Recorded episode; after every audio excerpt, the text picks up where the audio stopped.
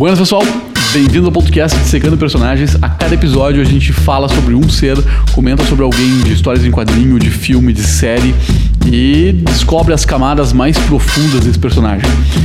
E no podcast de hoje a gente vai falar sobre o Rorschach do Watchmen. Mas antes de começar, deixa eu me apresentar. Eu sou o Cristiano Ribeiro. Eu trabalho aqui no Universo Expandido e tá junto comigo aqui o René Miller. E aí pessoal, eu sou o René, eu trabalho com produção de vídeo e sou um dos membros aqui do Universo Expandido. E hoje a gente tá com um convidado muito especial aqui com a gente, que é o Zots. Olá, gente. Eu sou o Rodrigo Zotes. Eu sou um freelancer, design gráfico, redação e trabalho mais ou menos nas áreas criativas. Eu também tenho, né, já fazendo um jabá aqui rapidamente, mas eu também tenho um canal barra podcast, barra páginas, barra tudo que vocês imaginam, chamado Geo Pizza, tudo junto. A gente conta histórias políticas atuais e também atemporais. A gente tem um podcast de 15 15 dias e a gente fala mais ou menos sobre a sociedade. Então, se você gosta de ciências humanas, recomendo bastante. Um justo jabá, porque é um podcast muito legal. Oh, muito obrigado. E é legal que tu fala de um tema denso de uma maneira bem divertida, sabe? Descontraída. É realmente legal. O mundo então... é amargo demais para ser tão amargo assim, né? Então, pessoal, quem é Rorschach? Vamos só situar os nossos ouvintes na, na obra que eles vão escutar. O Watchmen foi uma série de quadrinhos produzida pelo Alan Moore em 1985. Ele retrata um uma, não é bem futuro, porque hoje não é mais futuro, mas na época era um futuro distópico em que a Guerra Fria se intensifica cada vez mais, só que existem super-heróis mascarados que sofrem muito preconceito, sofrem muitas polêmicas em quase todo tipo de super-herói um pouco mais adulto tem muita essa polêmica, como por exemplo nos X-Men, mas a guerra se torna uma coisa muito mais eminente, muito mais ali na tua porta. Então, os heróis já estão aposentados, mas alguns deles não estão. E alguns deles veem que vai acontecer um conflito de proporções nucleares e alguém precisa fazer alguma coisa. E um desses heróis que não deixa, uh, que não se aposenta de nenhuma forma e mesmo na ilegalidade continua a combater essa lei e combatendo criminosos é o Rorschach. Rorschach, ele é um é bem um herói, ele não tem nada de herói. Ele é um anti-herói, né, chamando assim que ele tenta resolver esse conflito que acontece em Watchmen, tentando acabar com essa iminência nuclear do, da União Soviética e dos Estados Unidos, sem saber muito como, se perdendo um pouco na ideologia e nos atos bem cruéis e sádicos que ele tem ao longo de todos os quadrinhos e também do filme. É, ele é um personagem, assim, no mínimo polêmico. Ele é um daqueles personagens que a gente faz a gente se questionar sobre moral. Ele está fazendo certo, ele não está fazendo certo. Quando ele faz é para um bem maior, mas será que eu tenho o direito de uh, matar alguém ou torturar alguém por um bem maior? Ele é um daqueles personagens que a gente pensa a gente se repensa quando assiste ele. É, eu acho que minimamente polêmico não. Ele é um personagem realmente polêmico e ele tem muito essa coisa de ser o justiceiro que tá ali fazendo o que ele acha que é o certo e ele parte do princípio de um absolutismo moral de bem e mal. Muito definido. Muito bem definido. Não tem um a mais ou uma opinião é o ponto de vista dele e ele vai partir disso. E tem várias explicações que eu acho bem interessantes na história sobre o passado dele, sobre como ele se tornou Sim, esse cara. A vida do ponto de vista dele é maravilhosa, né? Eu queria conseguir enxergar aquela vida daquele ponto de vista que não tem meio termo. É uma coisa ou não é. Eu agradeço que eu não levo essa vida, porque. Mas deve ser boa. Mas deve te consumir por dentro, sabe? Não, ele dorme tranquilo, ele bota a cabeça no travesseiro e dorme tranquilo. Isso é verdade. Mas, e ele é um personagem que, nossa, assim, ele sem máscara, é, pelo menos no filme, quando aparece, eu acho que o ator foi muito bem escalado. Muito ele mostra assim, uma demência, uma, uma, uma beira de um sadismo. Então, assim, a, o que eu me questiono muito é: ele faz porque ele precisa fazer ou ele faz porque ele gosta. Quando ele mata alguém, ele mata porque ele precisa, porque é justo ou porque ele gosta. Porque quando tira a máscara, é notório que ele gosta. Eu pelo menos tenho essa sensação de que tá sendo legal para ele matar. Até que ponto ele é um psicopata? Até que ponto ele não é só um justiceiro? Eu acho que tem, antes disso, tem uma coisa muito interessante que ele fala, que é o fato dele não se sentir que ele é ele quando ele tá sem a máscara. Ele diz que o, o personagem, o fantasiado, é ele. Justamente quando ele tira a máscara, o verdadeiro eu é, É, quando, ele, é bota a o máscara, ele Rorschach. vira quem ele quer ser de verdade. E ele julga todo mundo, o mundo inteiro, mas principalmente os antigos, os antigos amigos que trabalhavam com ele de terem se, digamos assim, travestido de cidadãos, que eles não são mais isso, que eles abandonaram o que eles eram de verdade pelo que a sociedade quer com que eles vivam. É, e é interessante pensar assim, porque até dissecando, ele é um personagem que tu encontra o discurso dele ainda hoje em muitos lugares. Ah, claro tu pode fazer pressupostos de até onde o que ele faz é ideologia, até onde o que ele faz é terrorismo e psicopatia, mas eu não vou dizer que Rorschach não tem uma ideologia, ele tem a ideologia dele, mas as convicções dele você consegue encontrar em N discursos existentes hoje em dia que não são nada inofensivos e que, é, né, e que, olha, não, não quero dizer assim da boca para fora, mas parece realmente que a gente vê cada vez mais assim. E até, se me permitem, assim, mas secando mais ainda, ele é um personagem que a gente pode hoje considerar como se fosse um incel, assim. Incel é o nome que se dá para homens reprimidos por X, Y, e esse X pode ser uma minoria, pode ser mulheres, podem ser muçulmanos, não sei, ou pode ser um sistema, e isso autoriza ele a cometer atos heróicos bem questionáveis em prol do que ele acredita. E a gente vê isso em muitos lugares. E a gente vê isso em muitos lugares, vulgo também nos Estados Unidos. Uh, grande parte dos tiroteios que acontecem em escolas, em lanchonetes, contra diferentes tipos de minorias, é uma ideologia muito parecida. Tem discursos do Rorschach que, cara, são perfeitos. O filme traduz perfeitamente o discurso dele. Tanto que tem um momento que ele cita cada companheiro dele e por que ele odeia cada companheiro. Fala, ah, fulana de tal, ah, se, se jogou nas drogas e virou uma prostituta desgraçada, sabe? E abandonou tudo. O outro cara lá, que é o Adrian, não sei, se prostituiu para ganhar dinheiro e é um homossexual, sabe? Só eu continuo nativa, sabe? Só eu tento fazer alguma coisa. E tu vê que alguma coisa é contra o sistema. Essa é a coisa que reprime ele e é isso que ele tenta ir contra. E ele é uma pessoa que fica que ele considera a cidade doente, considera as pessoas doentes com seus formas de entretenimento, com a prostituição, que ele cita com muito viés negativo. Ele tem uma atitude muito rebaixadora nas mulheres em geral, e isso tu vê no personagem. Toda vez que ele fala com uma mulher, ele meio que joga ela por baixo, assim. Do tipo, bah, como é que tá a vida lá com aquele teu namorado, não sei o que. Tipo, porra, cara, pra que uma coisa dessa, sabe? E, cara, pra mim ele é um perfeito incel, assim. Pra mim, quando tu vê discursos, que tem discursos, assim, de atiradores que eles gravam vídeos antes de cometer atrocidades. Cara, Deixa um post nos fóruns de um. é, é, é surreal. Tem um vídeo de um cara de 2014 que ele grava no carro. Que eu parei naquele vídeo assim, não sei como, mas eu não sabia que era do atentado. E eu comecei ouvindo assim, mexendo no meu, no meu computador, assim. E ele começa de um tom meio que de sarcasmo, sabe? Eu achei que era um vídeo engraçado. Porque ele começa assim: Ah, porque vocês minha vida inteira tentaram rir de mim, porque as mulheres nunca saíram comigo, sempre preferiram as outras pessoas, e agora é hora de eu retribuir tudo que vocês me deram, sabe? Aí eu, bah, que, que coisa mais estranha, aí eu comecei a scrollar os comentários, porra, esse cara fez alguma coisa, meu Deus, ele fez um atentado, sabe? Então, cara, é, é bem complicado isso, e eu acho que é por isso que se torna tão real o personagem. E, e ele é um cara que age sozinho. É, Ele é muito parecido realmente, porque ele é um cara que age sozinho. Tipo, ele já agiu em grupo, tudo, mas ele é um cara que, por mais que esteja em grupo, o que vale pra ele é única e exclusivamente a moral dele, o que ele acha certo ou errado.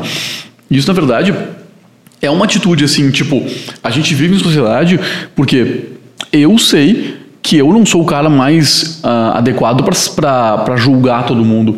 E eu não estou no lugar dos outros. Então a sociedade ela nos cria mecanismos para tentar fazer com que a gente conviva melhor. O Rorschach, ele pisa em cima dos mecanismos, ele está acima, ele se acha acima dos outros. Tu realmente vê que o Rorschach se acha moralmente melhor, se acha ah, intelectualmente melhor, ele está num ponto acima na visão dele. Eu acho legal que ele é um personagem que levanta várias questões, assim.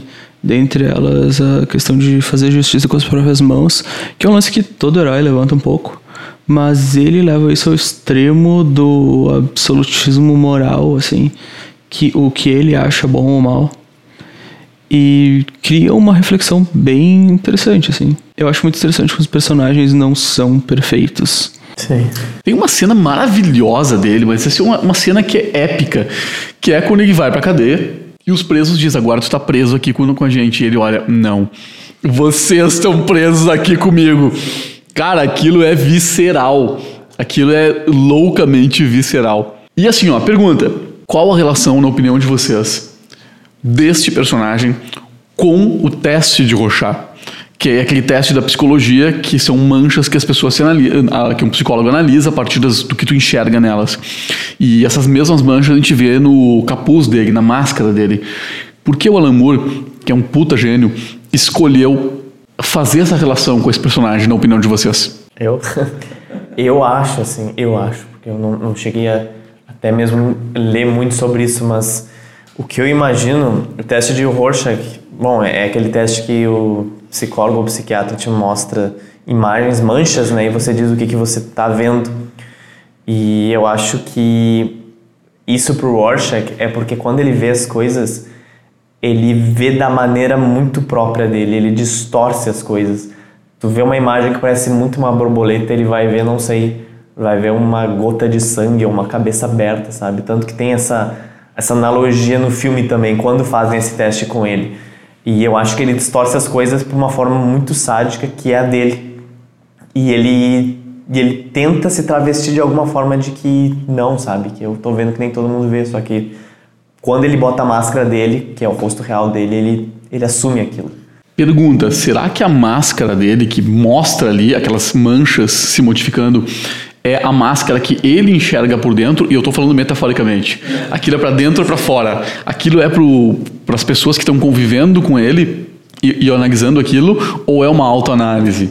É uma pergunta? Eu acho que tem uma reflexão legal ali, que é o lance do preto e branco, assim. Que para mim ele parece um cara que vê o mundo em preto e branco. É, tanto no sentido de não ter cor, não tem alegria, quanto no sentido de... Não tem tons de cinza. É preto ou branco, assim. É, não tem tom de cinza, sabe? É uma cor ou outra, não se mistura. Sobre a pergunta. Profunda? É louca? Eu, eu nem sei dizer se tem resposta, assim, porque eu acho que as duas respostas que a gente encontrar, seja que aquelas manchas são, ela, são ele por dentro, ou é o que as pessoas querem que ele seja, acho que as duas fazem muito sentido, assim. E acho que são respostas bem pessoais, assim, porque, né? O que, que eu vejo também, e é assim, entrar na cabeça do Alan Moore é uma loucura, porque o cara é um, um gênio. Assim, ó, é, se eu penso uma coisa, mas o Alan Moore pensa outra sobre o mesmo assunto, é óbvio que eu vou dar razão para o Alan Moore. Ele é muito mais genial que eu. Eu sei que eu estou errado em relação ao Alan Moore. Mas, assim, o, ele é um personagem é, que é muito complexo. O que, que, eu vejo daquelas manchas assim, e posso estar muito errado, também não consigo entender exatamente, é que assim, ó, o que, que cada um enxerga naquela mancha, sabe? O que, que eu enxergo, o que, que vocês enxergam, eh, enxergam, falam sobre vocês, falam sobre a gente. Então, eu acho que tem muito de uma coisa de olhar para o Rorschach e se enxergar no espelho. Por exemplo, assim, ó, se parar alguém na frente dele que é absolutamente bom, ele é quase como um oráculo ele não vai fazer nada. Se parar alguém que é ruim, ele vai fazer. Então tem muito de olhar aquela mancha como um espelho, de se enxergar ali, sabe? Se parar alguém na frente dele que é um psicopata, ele vai agir em cima disso. Então é muito de ele analisa as pessoas, entende? Eu acho aquela mancha de dentro para fora, mas eu acho que ele é mais um espelho para as pessoas. Quem para ali na frente dele se fudeu, porque frente àquilo vai enxergar alguma coisa e a partir disso ele age. Porque todo tudo que ele interage todo ser vivo que ele interage, ele, ele coloca a ideologia dele para cima por qualquer ação simples assim. E ele julga todos os personagens que ele entra em contato, ele julga. Sabe, ele é como ele é como um motoqueiro fantasma. Ele é como um motoqueiro fantasma, ele julga todo mundo, ele é um juiz na visão dele. Sim. E, e eu acho que por isso que o Watchmen é tão bom, porque cada personagem é muito oposto um do outro. É tão oposto que te faz pensar que tirando todos os super sensacionalismos da obra, a coisa mais surreal de toda a obra é que aqueles heróis nunca iam trabalhar juntos em nenhuma circunstância. Porque, é verdade. Porque eles não combinam nada. Um é um psicopata, o outro é um cara certo que só abandonou a vida, o Daniel, para viver uma vida de adulto. E eles eram melhores amigos, o que não faz absolutamente nenhum sentido. Só se o Rorschach mudou muito. Um é um semideus que não liga para a humanidade. Um é um super bilionário que Gênio. gênio e outro é praticamente um nazista, sabe? Tipo, what the fuck? Só, só o comediante e o Rorschach tem alguma conexão, ou talvez o Dr. Manhattan com as Imandias. De repente rola um papo ali, né? Rola um papo assim de, sei lá, de troca d'água. Tem a Laurie também, que talvez seja a pessoa mais humana de todos aqueles. É verdade. Porque ela nos faz ver, principalmente nos quadrinhos, nos quadrinhos ela é melhor explorada. Mas ela, ela é uma pessoa comum que ela abandonou a vida porque ela não queria aquilo pra ela, porque não era uma vida saudável, porque era uma vida de muita pressão, e é isso. Mas ela nota que ela também tem fugido daquilo, é como se fosse um hobby que, cara, tu precisa dele pra viver. Se tu viver sem ele, tu não vive a tua vida. Então tem todos esses personagens que nem se completam, porque não faz nenhum sentido tu completar um deus com um nazista, sabe? Ou um deus com um incel, ou um bilionário genial com uma pessoa comum, sabe? Tipo, não faz sentido, não se completam. Ali, aquele grupo não durava uma janta junto, sabe? E eles duraram, e eles duraram. Mas é claro, né? Inevitavelmente se separaram. Mas te faz pensar, cara, por quê? por quê, né? Porque não faz nenhum sentido. É verdade. Talvez a super ideologia que eles tinham de tornar o mundo um lugar melhor seja a única coisa que unisse eles. Ou o inimigo em comum também. Ou um inimigo comum, mas, cara, porra, é- é- imagina tu trabalhando do lado do Rorschach, sabe? Tipo, ali de boas, sabe? Ou do comediante, cara, tipo, sabendo que o cara matou crianças, sabe? E estuprou mulheres, tipo, tu tá ali do teu lado, sabe? Sei lá, tomando água, comendo bolo, sabe? Ah, sei lá. Ele passa a maionese. É, sabe? Ah, velho. É, por isso que o Watchmen é tão bom. Tu tem todos os tipos de personalidade tentando fazer alguma coisa, cada um puxando pra um lado, e tu não sabe onde é que vai acabar. Tu sabe que vai acabar em um desastre, que acaba em algum desastre, mas tu não sabe qual deles que vai ser. É isso é o incrível. É uma construção muito legal. Eu acho muito legal essa, é, essa ou talvez um pouco ousada por parte do Alan Moore, de não partir do princípio, né? Que a história começa com um personagem morrendo e tu vai te aprofundando na história, tu vê que é, é, não é a primeira geração, assim, É. o segundo Cruz, é o segundo não sei o que. Sim. Eu acho muito legal essa ousadia de partir de um ponto que não é o começo e entregando aos poucos pro leitor, pro espectador, as informações. Nos dá indícios, a gente não tem nada completo do passado, né? É, eu acho muito legal quando contam uma história assim, né? E é bom porque não tem fim também. Porque deixa claro que não acabou ali. No final, quando o Rorschach morre e o, e o Adrian faz o plano dele, toda a ideologia do Rorschach faz com que ele revele ao mundo o que ninguém queria. Ninguém queria que ele revelasse que era um plano para que os Estados Unidos não entrassem em guerra com a União Soviética, que a culpa era do Dr. Manhattan. Que não era a culpa do Dr. Manhattan. Tava tudo resolvido, né? É, tava tudo resolvido e o cara falar, não, é fake, é fake, sabe? E por mais assim que a verdade todo mundo precisa saber, cara, o, o mundo não vive de verdades porque algumas verdades são tão amargas, cara, que não existiria paz se houvesse verdade total. Mas o pro, pro Rorschach, a ganância dele e a ideologia dele é tão forte que dane-se o que os outros vão pensar. A verdade é a verdade, ela tem que ser exposta. Nem que o mundo acabe. É o preto e branco que o René O que não faz nenhum sentido, mas ele fala isso no final, sabe? Não vamos nos comprometer nem na face do Armagedon. E tu fica tipo, pô, Que louco, né? Que pensamento louco, pra né? que isso, cara? E a única forma de acabar com esse pensamento dele seria acabando com ele. E é o que ele fala pro Dr. Manhattan: se tu quer que eu não fale, tu vai ter que me matar. O que acontece. Só que ele dedura aquilo. Antes dele ir na base da Antártida do Adrian, ele deixa o jornal, não é o journal dele, né? O diário dele num, num jornalista. E esse jornalista vê o diário no final. E tu fica o questionamento: ele publicou aquilo lá ou não? Na, no Doomsday Clock, que é, seria o depois do Watchmen, After Watchmen, né? Foi revelado todos os planos do Adrian. O Adrian vira um foragido e tu entra em outros 500. Tu tem uma ideologia que o Rorschach criou uma ideologia, criou uma leita de seguidores que ainda lutam por fazer as coisas do jeito dele. E agora eu quero fazer um, aquele quadro que, neste caso, vai ser muito difícil, que são os arquétipos dos personagens. E aí, quais arquétipos o Rorschach carrega? É um personagem complexo, bem Eu acho que tem uma coisa de rebelde ali, né? Com certeza. Libertação. Anarquista e tudo mais. De querer fazer as coisas do jeito dele. E o que mais? Eu vejo muito, além do Rebelde, que assim, é claro, claro e claro, ele é o louco também. O Rorschach se joga, ele vai, ele é uma força da natureza. Ele é, assim, ele é uma força da natureza, é maior do que ele aquilo. Então eu vejo ali o rebelde, sim, vejo o louco, sim. É, certamente aqui tem mais coisas, porque cada um de nós carrega alguns arquétipos, mas esses dois são muito fortes. Eu acho que ele também é um explorador porque ele, como é que eu vou dizer, é como se o Rorschach fosse a cidade, o distúrbio, o distúrbio, o todo o centro e todos os os becos de Nova York. Ele é tipo uma força que se ele descobre alguma coisa que aconteceu na rua X, ele vai explorar e ele vai entrar naquela casa, ele vai arrombar aquela casa e ele vai conduzir a investigação da forma que for preciso. E ele fez isso em todos os exemplos que apresentaram pra gente na obra. Ele é como se fosse uma força de Nova York agindo É. de noite. É verdade isso, né? É uma força, é uma força da natureza, é uma força urbana.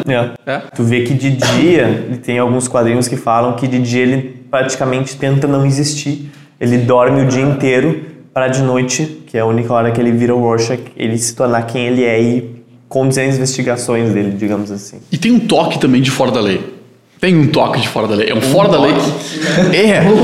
É que na verdade ele é um cara que anda dentro da sua ética e moral ilibada. Mas ele é um fora da lei. Ele tem aquele quesinho de não cumpro as regras, não gosto das regras, só as que eu me convém. Total, ele, ele é as regras dele. Exatamente. Ponto. Ele, ele, ele acha que no futuro, e até olhando pelo, pelo lado do talvez o futuro seriado do Watchmen, que ele vai ser a verdade no futuro. E em parte, talvez ele tenha se tornado.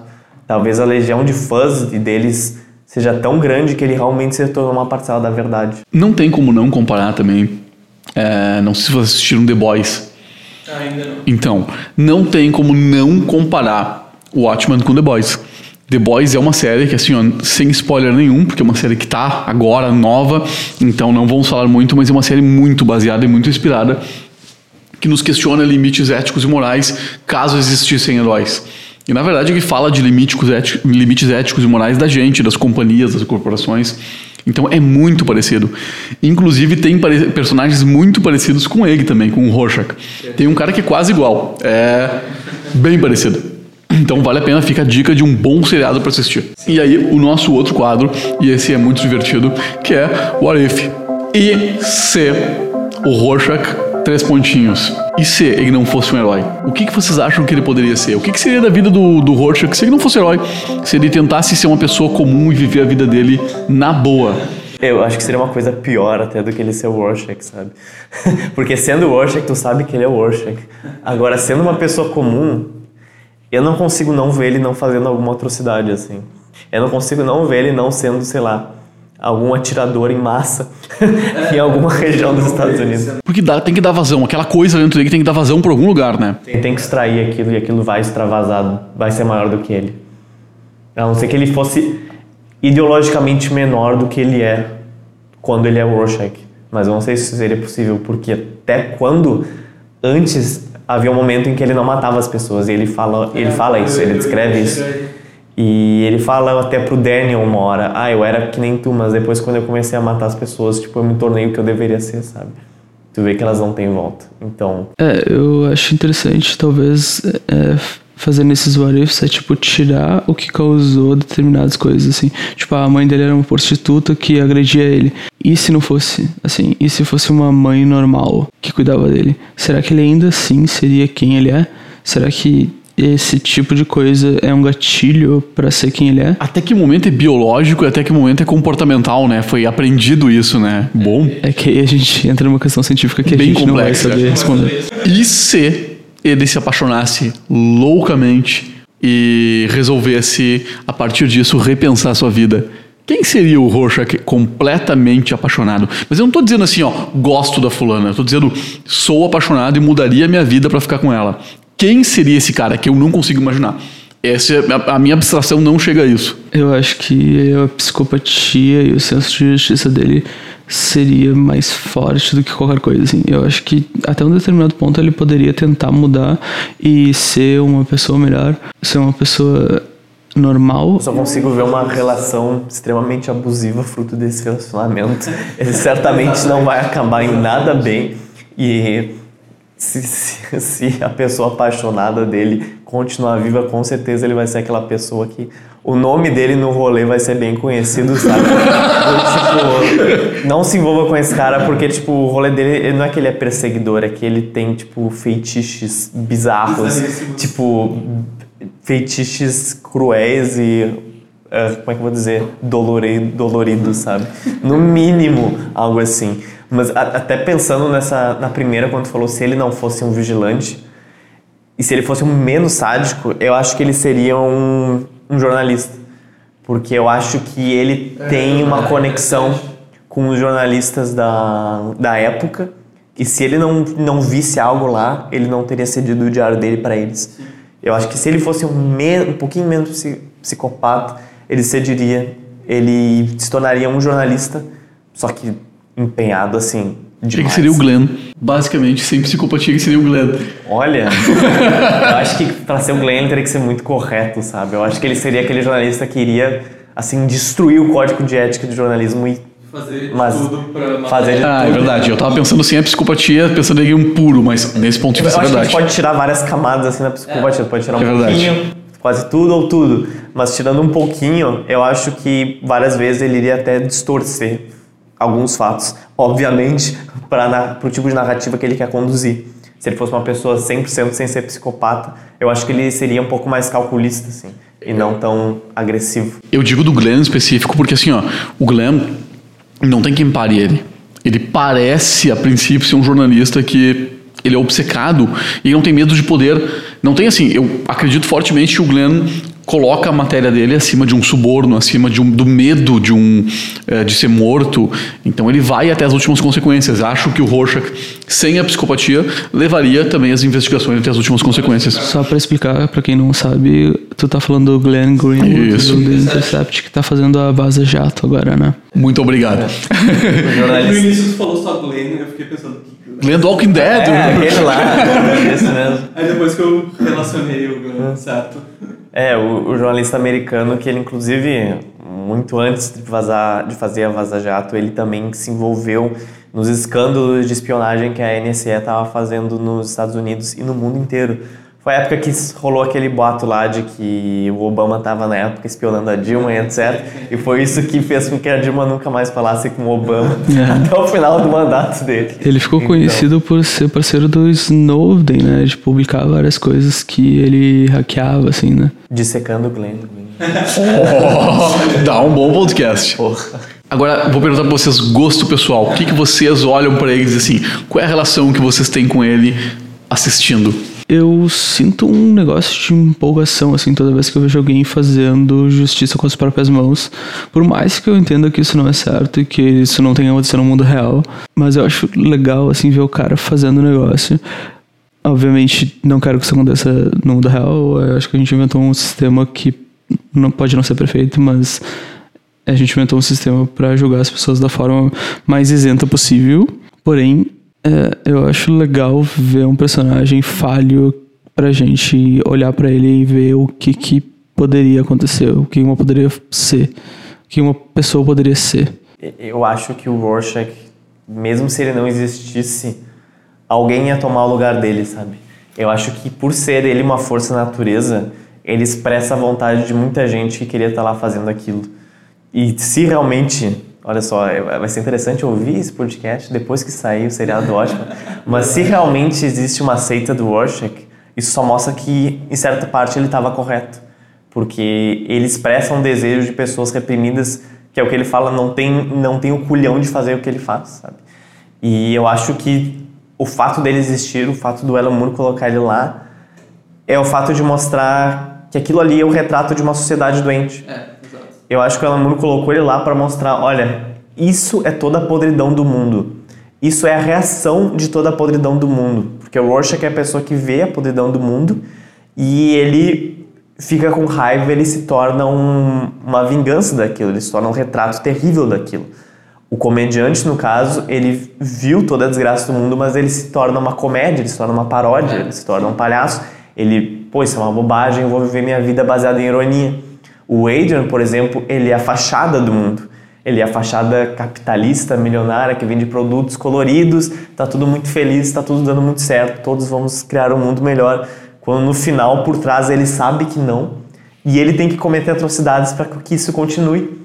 Eu acho que cada personagem do Watchmen tem uma fachada do mundo real. Análise dos Watts, puta que pariu. Espero que todo mundo tenha chegado até esse momento pra ouvir isso. Tá aí o Coruja, pelo amor de Deus, eu amo o Coruja, cara. Ai, chega porque eu, tô, eu amo o Coruja. Eu acho que cada personagem tem uma fachada de um mundo doente e cada personagem do Alan Moore é uma externalidade desse universo. O Dr. Manhattan é literalmente o what if.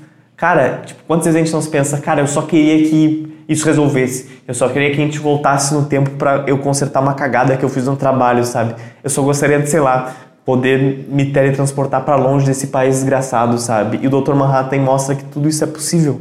Que, ele, que isso é possível, mas seguinte, não tem graça. Não tem nenhuma graça. Se tu conseguir fazer tudo, se tu for um semideus, cara, não tem graça.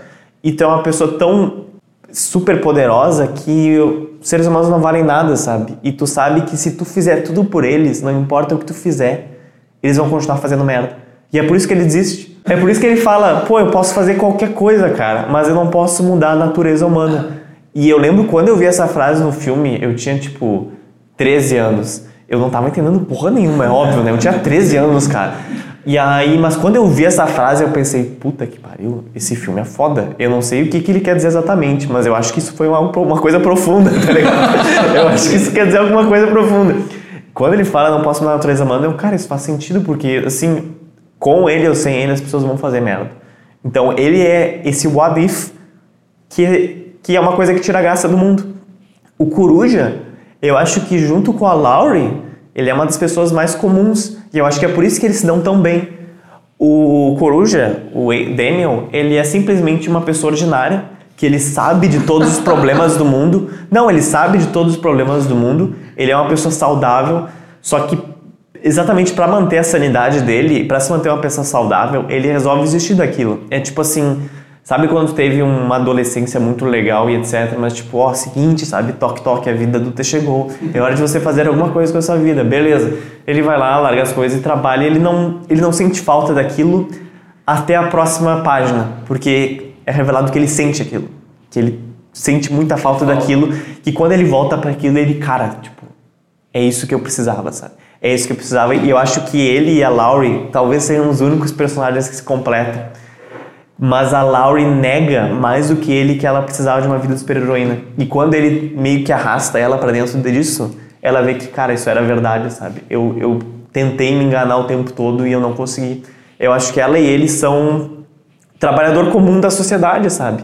Que tá reprimido por, por anos de rotina e por anos de uma vida ordinária, que eles sabem que eles são mais capazes do que aquilo que a rotina deles provém eles sabem que eles podem fazer mais, mas um tenta dizer que não, não, essa vida não é para mim, e outro diz que eu sinto falta, mas não vou falar para ninguém, sabe? Que, que, é isso que o Daniel é, ele não fala para ninguém, mas ele sabe que ele sente falta. E o comediante, ele, eu acho que ele é um dos lados também do Rorschach, só que ele é um lado mais paródia, é um lado mais comédia. E a gente vê que o personagem que parecia ser mais significante, que não tinha como levantar debates, é aquela coisa do tipo, cara, ele é um nazista, sabe? Ele é tipo um estuprador ele é o que desencadeia tudo. Sim. Ele é o que desencadeia tudo. Talvez sem a morte dele, nada daquilo, daquelas investigações que o Rorschach faz teriam acontecido. Então, tu vê um personagem tão ideologicamente, moralmente irrelevante se torna o gatilho de tudo aquilo, sabe? Então, porra, eu acho que o Alan Moore fazendo isso colocou todos os podres do mundo juntos e ele meio que solta, ó, quando ele escreveu, né, na década de 80, era realmente iminente essa coisa de que o mundo vai acabar. E eu acho que ele fez aquilo também inspirado de, olha, na minha visão, é isso que pode acontecer, sabe? Eu acho que ele fez também aquilo para no final dizer talvez não aconteça nada, mas isso quer dizer que alguma coisa muito ruim aconteceu. Que eu acho que acontece porque eu acho que muita coisa da história que acontece a gente só vai saber daqui a 50 anos ou mais. Ou nunca. Ou nunca. Que análise perfeita. Eu Nossa. amo Watchmen, gente. Eu acho que deu pra ver, assim. Eu já revi o filme e os quadrinhos várias vezes. Que maravilha. Achei esse podcast muito produtivo. Dá pra seguir muito louco falando sobre, sobre o Watchman, sobre o Rorschach. Sobre os personagens. Exatamente. Assistam quem não assistiu, pelo amor de Deus. Bom, quem não assistiu, eu não sei o que tá fazendo aqui até agora, né? É, existem pessoas que são movidas a spoiler, né? Que elas ouvem spoiler e elas, não, agora eu quero ver. Agora, talvez você seja uma dessas, assim, é parabéns, olha só, mas... o filme, assim, recomendo bastante. Tem duas versões. A versão que estreou nos cinemas, ela é cortada. Ela tem duas horas e vinte, eu acho. Quando a versão estendida tem, tipo, três horas e meia. Sério? Eu não sabia dessa É. versão estendida. É, aí que tá. Eu vi, né, obviamente, a versão cortada. E eu descobri, tipo, a versão estendida em, sei lá, Eu não 2016. sabia que existia uma versão estendida de Watchman. É, então, é Director's Cut. Opa! que ela tem três horas e pouco. E aí que tá, tem várias coisas que tu olha na versão original, ok, faz sentido, só que tem um arcos de alguns personagens que eles são mais complementados, são melhor estruturados na versão de três horas. Falar em versão, em corte do diretor, será que algum dia a gente vai ver um corte do diretor do Zack Snyder, ou mesmo o diretor, por sinal, da Liga da Justiça? Nunca nós vamos assistir, né? Eu sonho da minha vida, cara. O sonho da minha vida é assistir. Eu, um- eu acho que sim, acho que inevitavelmente. Se- Que se ele não tivesse sido finalizado, Não, existe o corte. Finalizado. Já. Assim, Pronto. a lenda é muito clara de que o corte existe, o Momoa já assistiu, e só que ele não pode vir a público e a Warner não vai fazer. mas, mas- mas deu alguma treta. hein? O Glenn podia contratar os amigos dele aí, né? Oh, boa! O mundo precisa saber do- da versão. Eu preciso ver. Urgente. Cara, isso é genial. Mas é, a, a versão estendida de Watchmen vale a pena. Se você quer uma obra recheada, vale muito a pena. A versão curta tá aí. E eu recomendo os quadrinhos. Os quadrinhos, assim, ó. É, é meio óbvio, né? Todo filme não vai conseguir traduzir em duas ou três horas o que o quadrinho faz em duas edições, que é do Watchmen. Mas são duas edições muito recheadas e todos os personagens são muito mais elaborados. Mas o Rorschach, ele é muito bem passado no filme. Eu acho que ele é o personagem mais fiel. Tu sabe que eu tenho uma exceção a isso que tu falou, de quase sempre nos quadrinhos é mais elaborado, que é 300. 300 é uma obra assim que nos quadrinhos, quando eu li a primeira vez, eu disse, nossa, é legal. Quando assisti o filme 300, ele é infinitamente melhor. E é uma das poucas obras que isso acontece, porque quase sempre é o contrário. O filme 300 é muito melhor que o quadrinho. Eu não li o quadrinho, mas o filme é genial. Pô, é, o- é o Rodrigo Santoro gigante, cheio de piercing, com autotune, cara. tipo, não tem como tu não gostar, sabe? É, é- é genial. Sensacional. Bueno, pessoal, então vamos ficando por aqui. É, muito obrigado. E esse podcast é patrocinado pela loja online Morri de Ranço. Então entra no Instagram, Morri de Ranco. É uma loja maravilhosa, maravilhosamente rançosa e mal-humorada, que vende só produtos de mau humor. Então entra lá, é sensacional. E fica um abração a todos. E até o próximo, que vai ser sobre o Wilson Fisk, o rei do crime. Então tá, até a próxima. Até a próxima, pessoal. Até logo.